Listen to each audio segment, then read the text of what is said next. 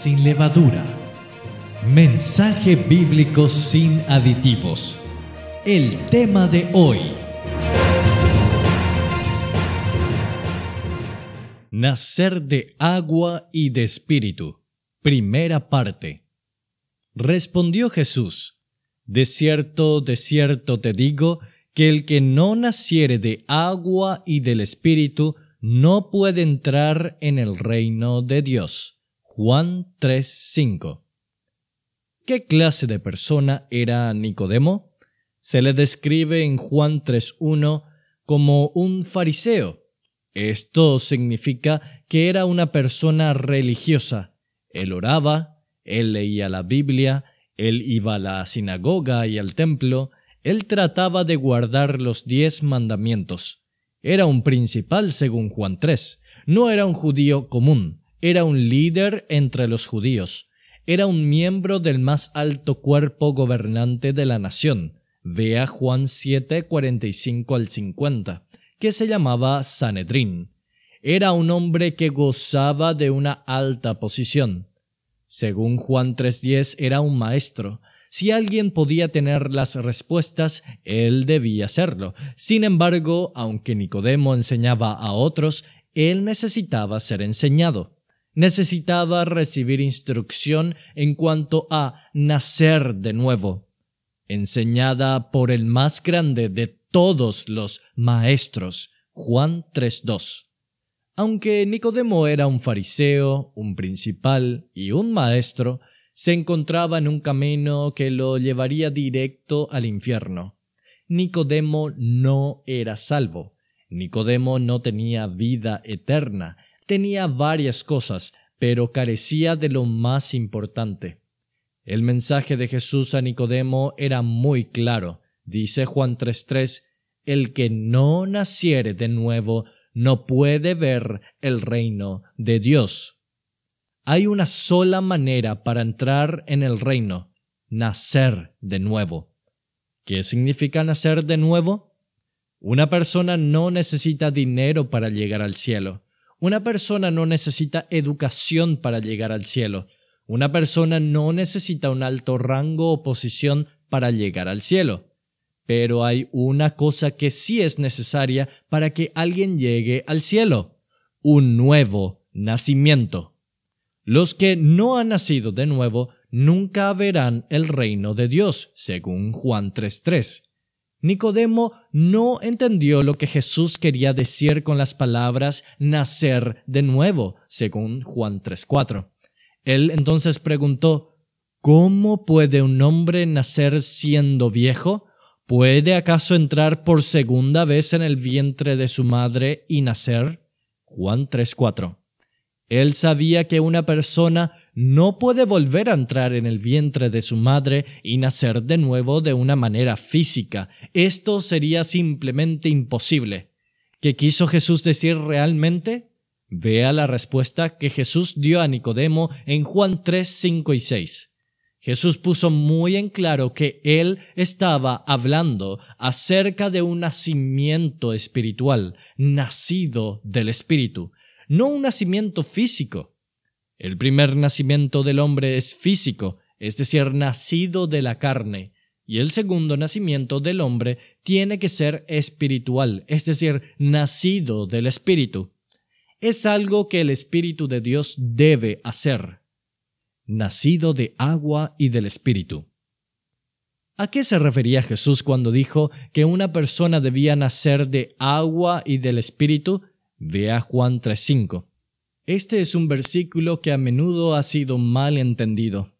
De hecho, hay muchos que creen que el agua se refiere al bautismo en agua. Dirían algo parecido a esto. A menos que seas bautizado en agua, no puedes entrar en el reino de Dios y no puedes ser salvo. Esto no es verdad.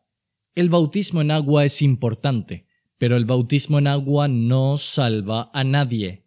El bautismo en agua no es algo que la persona hace para ser salva. Bautizarse en agua es algo que hace una persona que ya es salva. Jesús no estaba hablando de agua física, que puede limpiar a una persona solamente por fuera. En Juan 3.5, Jesús estaba hablando acerca de una limpieza espiritual, algo que debe suceder en el interior de una persona. Para limpiarse por fuera, una persona necesita tomar un baño y usar agua y jabón. Para ser limpio por dentro se necesita otro tipo de baño. El agua y el jabón nunca podrán remover la suciedad del pecado. Dios tiene que hacer algo en el interior de la persona. Cuando queremos lavar algo, usamos agua. El agua es el agente limpiador universal. Si quiere lavar su automóvil, ¿qué usa? Agua. Si quiere lavar su cara, ¿qué usa? Agua. Para limpiar su ropa, ¿qué usa? Agua. Para limpiar sus dientes, usted no solo usa pasta dental, sino también agua. Es fácil ver cómo el agua puede ser símbolo de limpiar, dejar algo limpio.